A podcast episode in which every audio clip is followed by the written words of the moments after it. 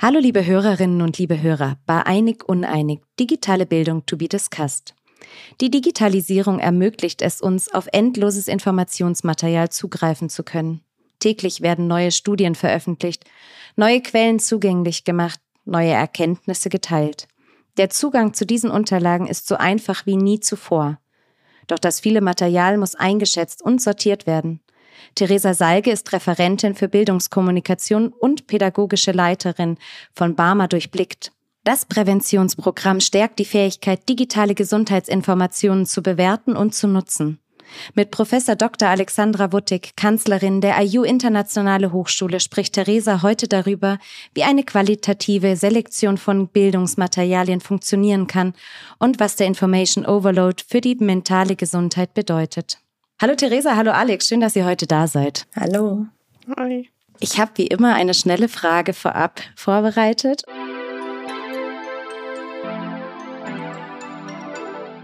Und ich würde gerne von euch wissen, inwieweit sich eure Arbeit durch den stetigen Anstieg an Informationsmaterial direkt verändert hat. Theresa, magst du starten? Gerne. Ähm, tatsächlich ganz interessante Frage, da ich jetzt seit einem Jahr mehr digital arbeite, würde ich sagen, und dementsprechend auch jobtechnisch sich da viel geändert hat und tatsächlich auch ich selbst, trotz dessen, dass ich reflektiert bin in dem Umgang mit digitalen Medien, in einen Stress teilweise komme. Also dass ich manchmal merke, oh, also wenn ich eine Konzentrationsaufgabe machen muss in der Konzeptionsarbeit, dann merke ich, dass mich vieles ablenkt, wenn die ganze Zeit E-Mails reinkommen wenn ich Push-Nachrichten die ganze Zeit bekomme. Aber da habe ich tatsächlich dann auch meine Strategien entwickelt, besser damit umgehen zu können. Alex, wie ist es bei dir? Ich musste jetzt tatsächlich drüber nachdenken. Ich glaube, meine Arbeit ist durchaus leichter geworden im Vergleich zu früher. Also in den letzten Jahren hat sich das nicht, nicht, nicht viel verändert, aber im Vergleich zu früher. Also wenn ich es zu ganz früher ähm, vergleiche, wo ich noch studiert habe, definitiv leichter, weil ich einfach diesen Gang zur Bibliothek und stundenlang Suchen nach irgendwelchen Materialien nicht, nicht mehr äh, hätte. Aber ansonsten ist es tatsächlich äh, leichter geworden. Also gerade auch heute Morgen in Vorbereitung auf das Gespräch, kurz mit ChatGPT nochmal ein Pläuschen gehalten, äh, fand ich viel angenehmer, als wenn ich jetzt drei Tage Recherche arbeite. Also ich würde sagen, für mich ist es leichter geworden. Natürlich sehe ich das auch so wie Theresa, dass ähm, da, da muss man irgendwie auch eine Strategie finden, dass man jetzt nicht jede fünf Minuten das, was man gerade tut, unterbricht, um auf eine E-Mail zu antworten. Aber ich glaube, das ist so ein bisschen so Selbstorganisation. Das war früher auch so, ja. Kann ich mich erinnern. Ich habe gelernt und der Fernseher lief und das war auch nicht so super toll. Heute schimpfe ich meine Tochter, wenn sie währenddessen Podcast Checker Tobi hören möchte, während sie Hausaufgaben macht. Also ich glaube, es ist viel, also für mich hat es vieles leichter gemacht, um schnell auf eine schnelle Frage zu antworten. Das zeigt schon, dass es unterschiedliche Aspekte zu diesem Thema gibt. Ähm, bevor wir in das Thema richtig einsteigen, würde ich einmal uns ein bisschen den Begriff noch ausklamüsern. Ähm, und quasi das Thema, was wir heute in der Folge auch beleuchten wollen, und zwar Information Overload. Theresa, magst du uns einmal den Begriff ein bisschen ähm, anskizzieren, damit wir alle und auch alle Hörenden abholen, worüber wir heute genau sprechen wollen? Gerne, ja. Natürlich haben wir eine große Informationsflut. Also das ist klar. Wir werden mittlerweile viel bespielt, sei es auf Social Media, dass wir die Möglichkeit haben, Newsletter zu abonnieren. Wir können im Internet super schnell nach Informationen suchen. Wir haben schnelle Antworten. Nicht nur eine, sondern viele Antworten. Das heißt, wir leben eigentlich in einer ja, Gesellschaft von Reizüberflutung, würde ich sagen. Also viele audiovisuelle Effekte, also auch sehr passiv, weil oftmals konsumieren wir oft passiv, also dass wir gar nicht merken, was alles so auf uns einprallt. Heutzutage unbewusst und dementsprechend, ja, müssen wir lernen, in dieser Informationsflut schwimmen zu lernen sozusagen, also dass wir nicht untergehen. Wisst ihr, was ich, was ich witzig fand? In Vorbereitung auf heute habe ich gelesen und das, das, das fand ich dann wirklich witzig. Im 19. Jahrhundert haben sich Bibliothekare auch genauso gefühlt und waren überreizt von den vielen Anzahl an neuen Büchern, die quasi auf sie zukamen und haben sich dann genauso gefühlt. Und das fand ich dann irgendwie witzig. Kaum, also es wiederholt sich. Nichts ist neu. Dieses, dieses, auch dieses Gefühl, wir denken immer, wir haben die Welt erfunden und ach, sowas, was wir, was wir heute erleben, gab es noch nie. Schau, da, das gab schon, also das fand ich irgendwie witzig. Dass wir, das hat mich ein bisschen geerdet und gesehen, okay, andere hatten auch diese Probleme. Klar, nicht in dieser Intensität und natürlich gab es dann kein Social Media und so weiter, aber das Gefühl war mit Sicherheit das gleiche, weil sie ja vorher noch weniger Informationen zur Verfügung hatten als wir. Also sehr spannend. Ja, Alex, ähm, wie hat sich deiner Meinung nach denn das Lernen in Bildungseinstätten in den letzten zehn Jahren wirklich verändert? Ähm, Im Blick auf analog zum digitalen Lernen ist viel passiert. Wie siehst du da den Bogen? Also ich sehe das wirklich positiv, weil ich es vergleichen kann mit meiner Realität, als ich noch studiert habe und was das bedeutet, also wie, wie das einfach tagtäglich dann war, äh, auf der Suche nach Büchern, nach Skripten, ne, der Prof irgendwo in seinem Büro gelagert hat und dann musstest du zusehen, dass du nur zwischen 10 und 10.15 Uhr im Büro vorbeikommen musstest und da musstest du doch noch die 10 Euro passend haben, weil sonst war die Sekretärin sauer. Es waren so Realitäten. Dann gab es keine Bücher in der Bücherei, weil es schon zehn andere vor dir waren und sie aus ausgeliehen hatten, diese Probleme, die haben sich relativiert. Also wenn du das heute mit einem Studierenden besprichst, denkt er so, sag mal, hat sie die nicht mehr alle? Also das gibt's ja gar nicht. Warum habt ihr denn nicht im Internet gesucht? Also vieles ist wirklich leichter geworden. Natürlich ähm, muss man auch überlegen, man muss auch andere Kompetenzen dann mitbringen, ja. Du musst halt wissen, wo du suchen musst, du musst wissen, wie du suchen musst, du musst wissen, wie du die Informationen dann bewerten kannst. Die, das Problem hatten wir nicht. Es gab ein Buch und das hast du dann jetzt benutzt. Punkt. Ähm, also es sind andere Herausforderungen und ich glaube auch, dass Bildungseinrichtungen darauf eingehen müssen und den, den Studierenden oder den, den Schülern auch damit helfen müssen, damit umzugehen, weil du andere Voraussetzungen brauchst. Aber overall würde ich sagen, das hat es extrem erleichtert. Ähm, ähm, es kommen andere Herausforderungen auf sie zu, aber so wie es früher war, ähm, diese Zugangsbarrieren sind, glaube ich, sehr, sehr niedrig geworden, wenn, und das ist halt das Zugang zum Computer hast und zum Internet. Aber das sollte in Deutschland vielleicht kein Kriterium mehr sein, um Zugang zu Büchern und Bildung zu haben. Theresa, siehst du das ähnlich? Ja, ich stimme da total zu. Also es ist oftmals so, gerade im Bereich der Bildung, dass Digitalisierung als sehr negativ behaftet wird. Also gerade auch von den Menschen, die im Bildungsbereich arbeiten, da einfach oftmals die Zeit fehlt, sich eine Kompetenz anzueignen, das gut auch weiter zu vermitteln, da es halt ja einfach sich super schnell entwickelt hat die letzten Jahre und in der Bildung halt vieles noch hinterher hängt, also in den verschiedensten Bereichen. Ich würde aber weder das in den negative noch positive Richtung stecken, sondern wirklich, es ist einfach wichtig, da eine Balance zu finden. Und ähm, wie Alex schon gesagt hat, es gibt so viel positive Aspekte, ja. Also ich kenne das auch noch aus dem Studium, dass ähm, vieles halt einfach sehr langsam war und lang gedauert hat und man als junge studierende Person einfach viel schneller im Kopf war, viel schneller seine Sachen erledigen wollte und auf vieles gewartet hat einfach, ne? Seien es die Skripte, teilweise lief es Wochen schon äh, das Seminar und ich hatte immer noch nicht mein Skript, aber das lag nicht an mir, sondern dann halt an dem ähm, Professor oder der lehrenden Person. Und da ist es aber einfach auch wichtig, ähm, also einen bewussten und achtsamen Umgang mit diesen ganzen Dingen und einen individuellen Umgang zu finden, weil ich selber muss ja schauen, wie es mir gut geht und gerade im äh, Studium merke ich auch, dass viele in einen Stress kommen und weil sie nicht gut auf sich achten und auch nicht gut auf sich achten, was der Konsum äh, angeht in dem digitalen Bereich.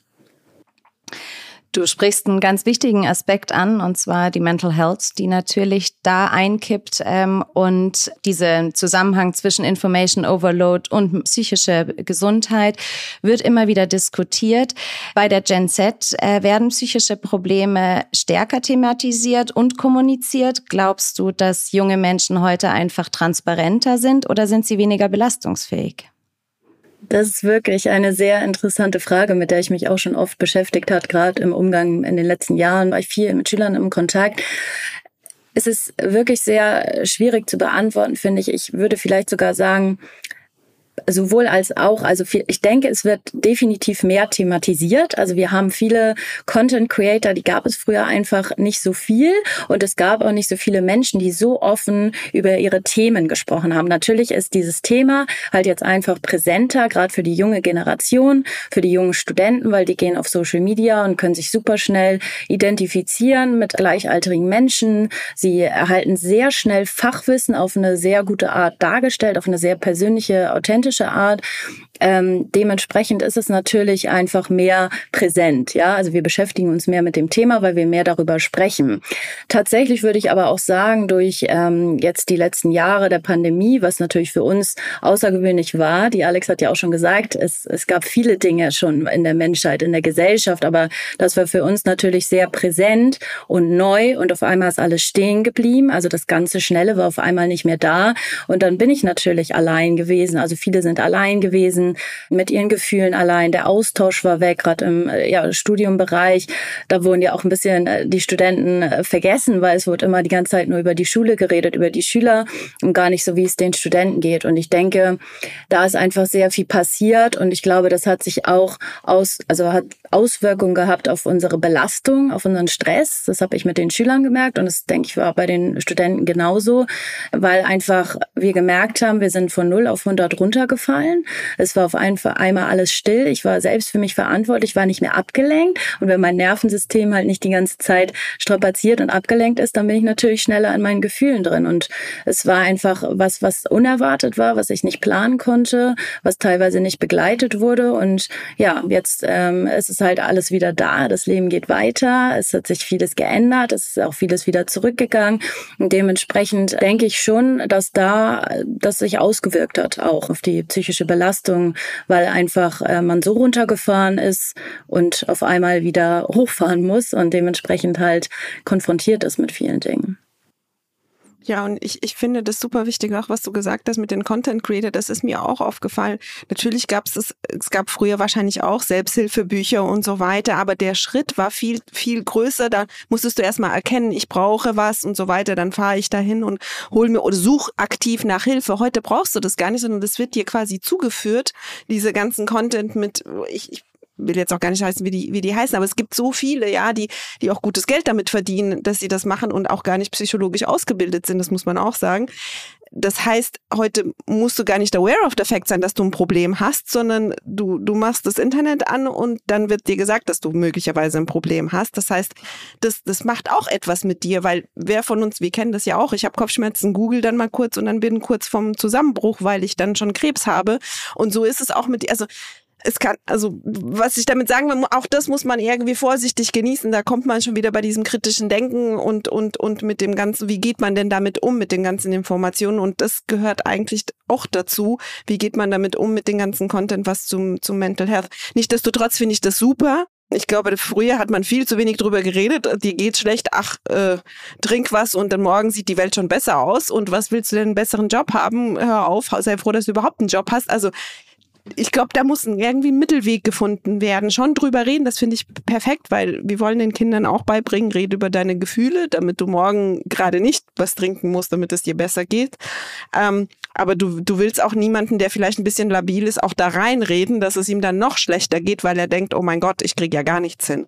An der Stelle, Theresa, setzt ihr ja auch an bei Durchblickt. Ihr versucht aufzuklären und gerade auch die jüngere Generation und auch Eltern und Lehrer damit abzuholen, Gesundheitskompetenzen zu entwickeln, um genau dem auch vorzubeugen. Der Bedarf scheint dementsprechend auch groß zu sein. Eine Studie von April diesen Jahres, die in einer Zusammenarbeit des Instituts für Wirtschaftspsychologie in Frankfurt mit mehreren Hochschulen durchgeführt worden ist, zeigt, dass Informationsmenge ein psychischer Belastungsfaktor ist und dass bei mittlerer Informationsmenge die Grenze der menschlichen Informationsverarbeitung liegt. Studierende sind mit einer großen Menge an Informationen natürlich konfrontiert, auch Schüler und Schülerinnen. Wird die Informationsmenge immer größer? Ja, also ich würde sagen ja. Ähm, dadurch einfach, dass wir halt ähm, diese digitalen Medien haben und es einfach auf Social Media merkt man ja auch die letzten Jahre sich extrem stark ähm, entwickelt hat. Also es kann vielleicht sein, vielleicht wird es insgesamt nicht mehr, aber es fühlt es sich so an, weil wir von allen Kanälen einfach bespielt werden und da merkt man ja auch manchmal unbewusst, wie viel man eigentlich passiv konsumiert. Also weil viele reflektieren ja das Verhalten nicht. Das ist ja genau der Punkt, ähm, was Alex auch gesagt hat. Es ist natürlich gut, dass so viel drüber gesprochen wird und dass ich so viel sehe auf Social Media. Aber es ist natürlich auch ein bisschen kritisch zu sehen, wenn ich halt nicht eine Kompetenz habe, damit umzugehen und diese Informationen zu filtern und auch vielleicht gar nicht hinterfrage, was ich da sehe, von wem ich das sehe. Hat die Person anerkannten Abschluss? Hat die eine Expertise in diesem Bereich? Oder verkauft die mir nur ein Produkt, womit sie Geld verdient? Das sind viele Punkte, die jüngere Menschen gar nicht filtern können, weil denen die Kompetenz fehlt oder weil darüber nicht gesprochen wird. Also es wird einfach konsumiert und nicht hinterfragt. Und das sehe ich tatsächlich kritisch, ja. Jetzt ist dieses Überangebot gegeben und es wird sich auch wahrscheinlich nicht ändern. Die Informationen werden zunehmen, wie du es auch gerade gesagt hast. Wie können wir dann die Kinder, die Jugendlichen und die jungen Erwachsenen darauf vorbereiten, auch mit diesem Überangebot so zu jonglieren, damit die Überbelastung nicht entsteht? Tatsächlich würde ich sagen, ähm, dass es sehr wichtig ist, darüber zu sprechen in allen Bereichen, äh, sei es zu Hause, äh, sei es in der Schule, sei es in der Universität. Also wirklich sich auszutauschen, das ist ganz, ganz wichtig und das, ähm, was ich konsumiere, auch äh, wirklich zu reflektieren. Also, weil man merkt das selber manchmal, wenn man was Bestimmtes sucht im Internet, auf eine Plattform geht und ich würde sagen, ich habe ein Wissen dahinter und weiß, was ich dann suche, was ich will. Ich habe ein Ziel mit dem ich ins Internet gehe sozusagen. Aber dann komme ich von der einen Seite auf die nächste Seite, auf die nächste Seite. Und ich bin so ein Mensch, ich habe dann einen Tab nach dem anderen auf. Also wirklich sehr viele Tabs. Und dann merke ich auch, oh je, ich habe jetzt eine Stunde hier Zeit verschwendet, obwohl ich eigentlich diese eine Information suchen wollte. Aber dann hat mich das noch interessiert. Dann fand ich den Autor klasse. Dann habe ich den Autor noch recherchiert. Und ich glaube, ähm, da fehlt es dann halt wirklich ähm, zum einen an der Kompetenz und auch an der Reflexion. Also das sind diese beiden Punkte, die ich am wichtigsten finde, weil ähm, ich selber muss mich reflektieren in meinem Verhalten und das kann ich nur, wenn ich diese Kompetenz habe und da auch begleitet werde. Wie kann die Hochschule da unterstützen, Alex? Ja, ich sehe das auch so. Ich finde das extrem wichtig, die Leute also zu, zu befähigen, kritisch zu hinterfragen und zu denken, damit wir Wichtiges von Unwichtigen unterscheiden können was muss ich mir wirklich zu Gemüte führen und was ist für mich absolut irrelevant. Das finde ich ähm, wichtig und das sollten, also das machen auch Hochschulen und genauso diese Selbstreflexion, ja, bis wohin kann ich und was muss ich tatsächlich tun und wo, wo ist dann die Grenze? Ich glaube, das kommt auch mit dem Erwachsensein, aber das gehört dazu und genauso wie früher wir gelernt haben, welche zitierfähigen Quellen es gibt und welche nicht, genauso müssen wir es heute lernen, nur es sind halt andere Quellen, die wir bewerten müssen und genauso die Content Creator oder wo kommt denn diese Information hin? Also gerade dieses kritisches Denken, ich glaube, das ist absolut das Wichtigste, was wir den Studierenden mitgeben können. Ähm, damit sie auch in anderen Bereichen halt später überleben können. Aber kritisches Denken ist das A und O, womit auch Hochschulen beitragen können. Und wie können wir diese Überforderung ähm, quasi auch vermeiden? Also habt ihr aktive Empfehlungen, wie man sich sozusagen selber schützen kann, ähm, dass man diesem Stress gar nicht ausgesetzt ist, weil diese Informationsflut wird weiterhin bestehen und auf einen einprasseln. Wie kann man sich davon freimachen, schützen? Tatsächlich würde ich sagen, ähm, dass es sehr wichtig ist, sein eigenes Mediennutzungsverhalten zu hinterfragen. Also da wirklich ähm, zu schauen, wie geht es mir, wenn ich äh, na, mein Handy nutze, wenn ich auf Social Media bin, ähm, einfach da zu gucken, wie fühle ich mich auch. Also, weil ich kenne viele, viele Menschen, die am Kopfschmerzen, Rückenschmerzen, weil sie einfach ja auch äh, ihre Haltung ähm, am Computer total verlieren und da wirklich nicht auf ihre Gesundheit achten. Und ähm, tatsächlich auch, was ich vorhin schon einmal angesprochen habe, diese Inhalte ja auch zu hinterfragen. Also, dass man da wirklich auf sich schaut und nicht überkonsumiert und sein Verhalten dementsprechend auch anpasst, wie man es halt wirklich braucht. Weil gerade auch wenn ich jetzt im Studium bin, brauche ich ja viel äh, das Internet und ich muss viel am Computer arbeiten. Das ist halt einfach so. Und da muss ich dann natürlich schauen, dass ich das auch ein bisschen ausgleiche in meiner Freizeit. Weil wenn ich jetzt vielleicht eine Masterarbeit schreibe oder so und wirklich von morgens bis abends am Computer sitze, das muss ich einfach in dem Fall. Aber dass ich dann nicht am Abend vielleicht noch eine Serie schaue, sondern dann auch einfach mal rausgehe, frische Luft schnappe und da auf Pausen achte, also wirklich Pausen mache vom Internet, vom Computer.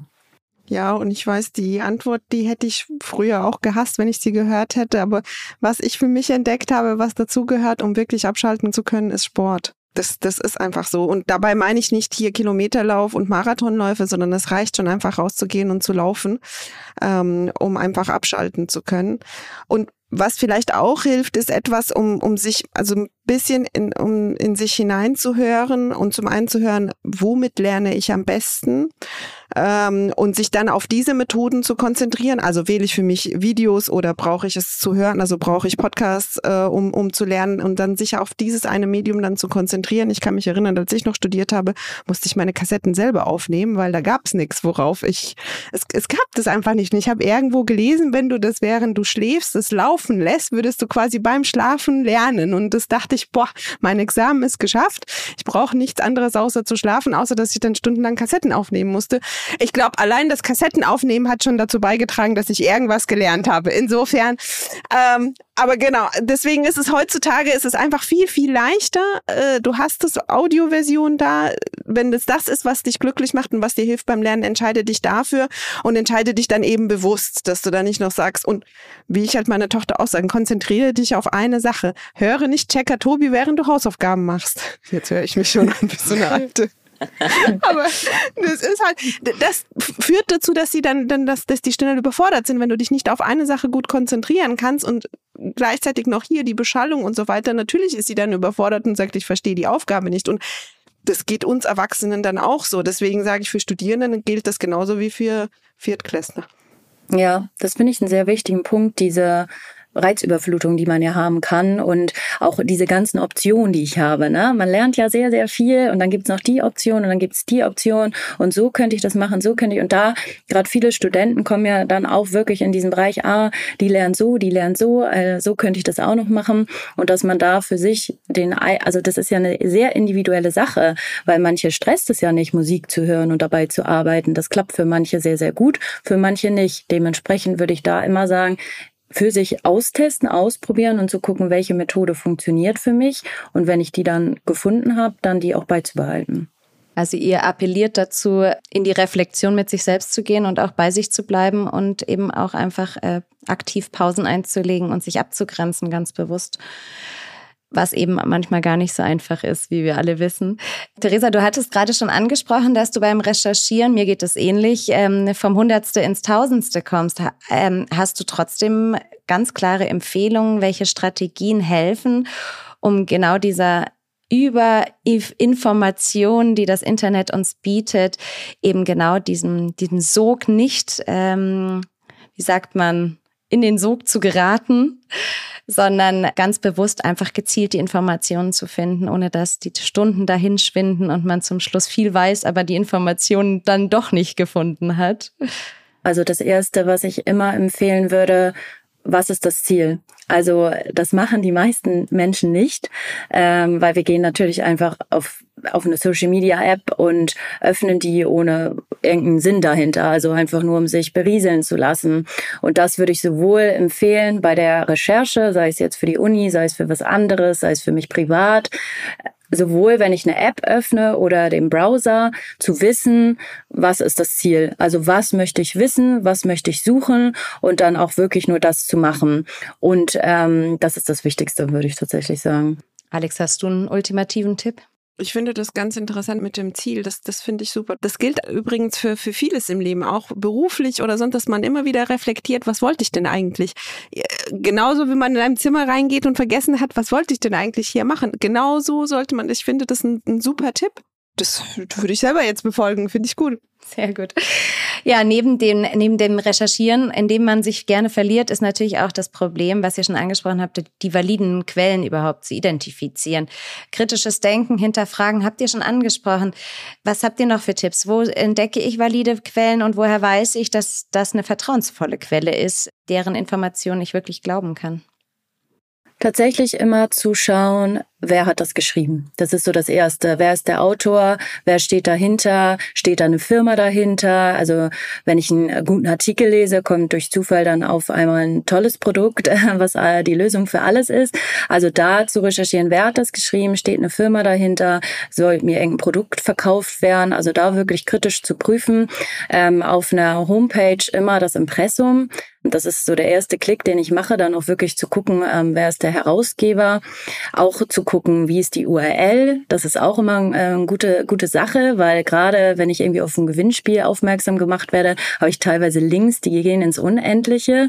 Also das äh, prüfen Schüler und junge Menschen überhaupt nicht. Ähm, da auch zu gucken, ist das eine seriöse URL, die ich da sehe. Das sind definitiv Punkte.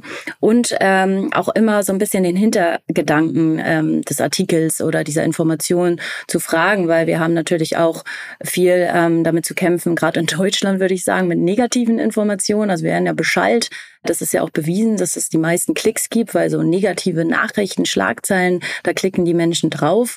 Ähm, da auch immer zu gucken, in welcher Verfassung bin ich gerade, tut mir das jetzt gut, auch so viele negative Informationen zu lesen. Also da wirklich immer zu prüfen, woher kommt das, was will der Mensch mir damit sagen und nicht alles zu glauben, was mir im Internet erzählt wird. Ich kann das nur nachvollziehen. Wir, wir hatten tatsächlich auch so eine Phase.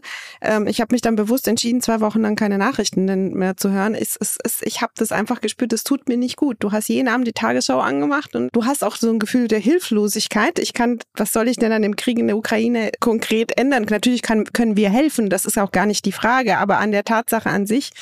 Ähm, und dann habe ich einfach so, jetzt ist zwei Wochen, dann werden keine Nachrichten mehr gehört die Welt dreht sich trotzdem weiter und ich habe das Gefühl gehabt, es ging mir besser. Ähm, und insofern kann ich das nur unterstreichen. Aber ansonsten finde ich das genau super. Einfach nur hinterfragen, woher kommt es und was für ein Ziel, weil wir gerade beim Ziel waren, verfolgt denn dieser Mensch mit dieser, mit dieser Aussage?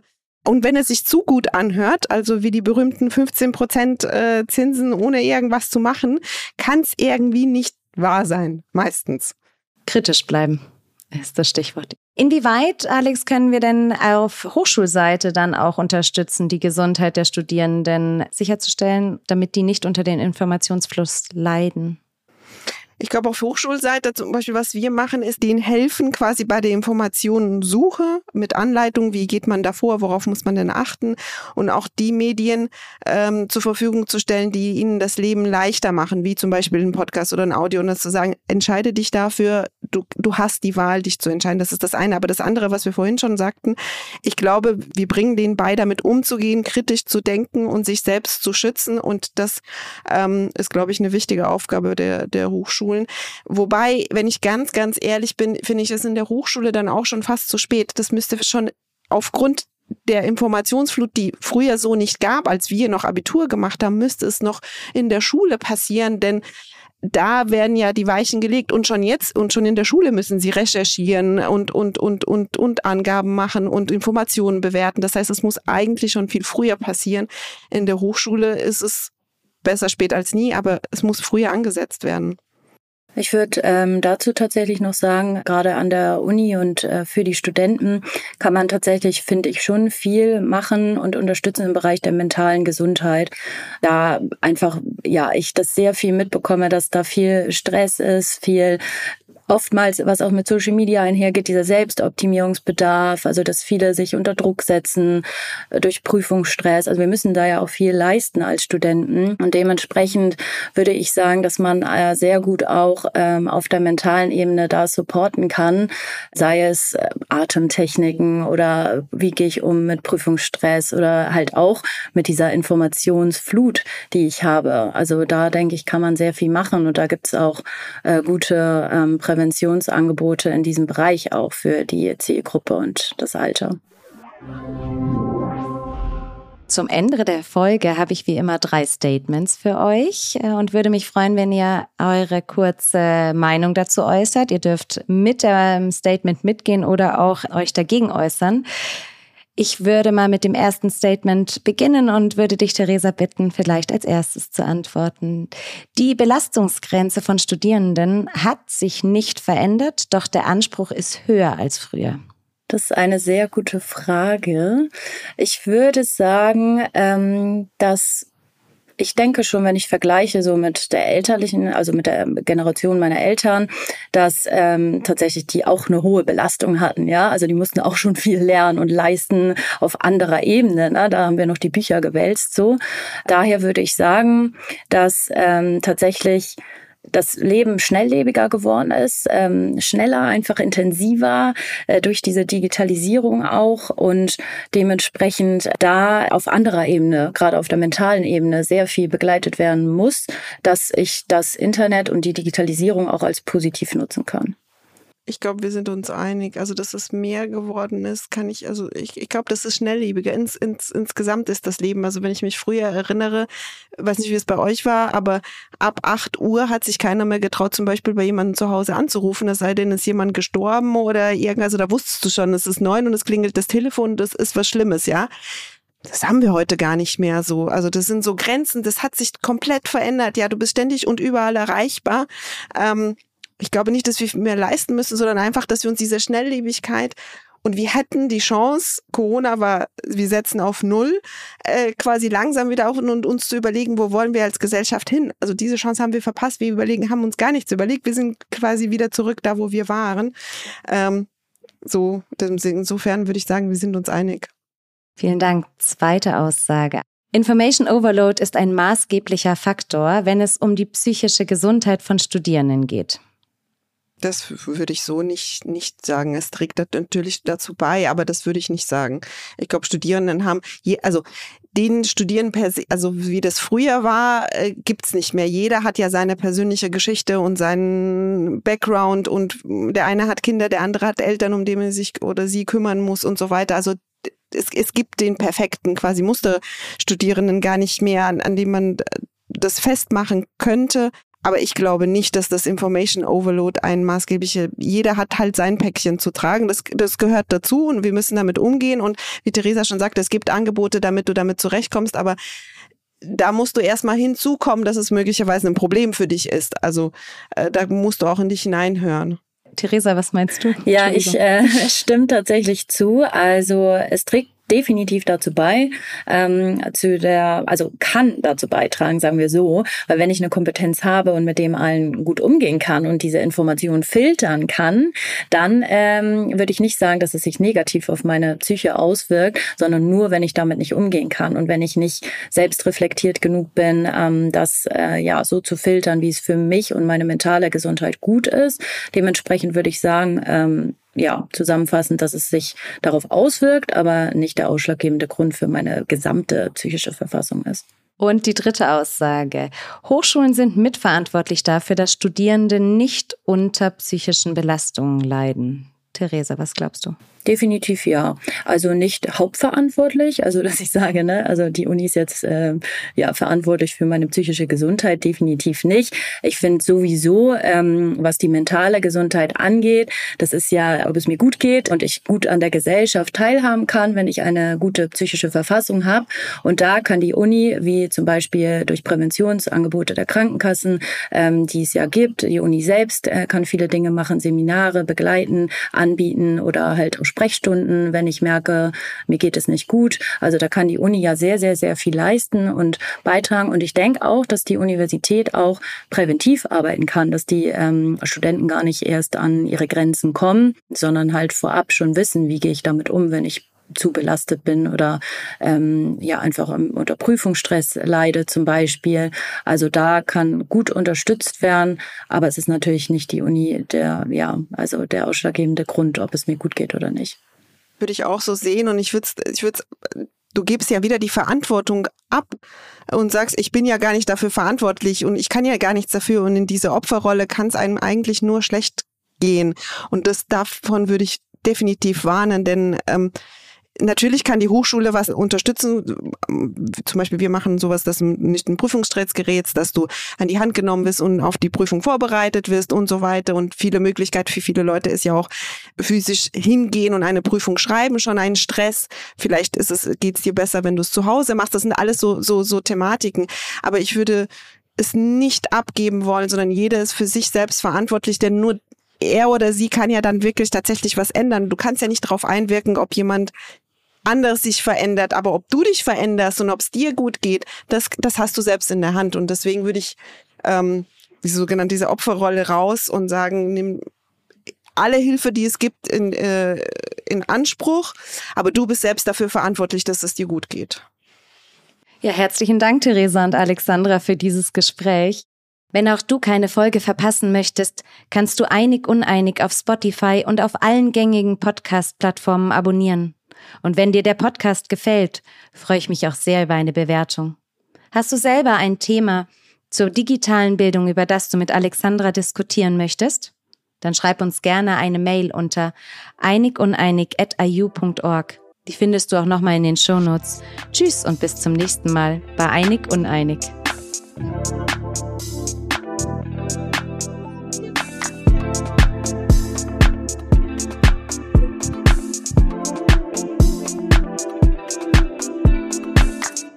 Dieser Podcast wird produziert von Podstars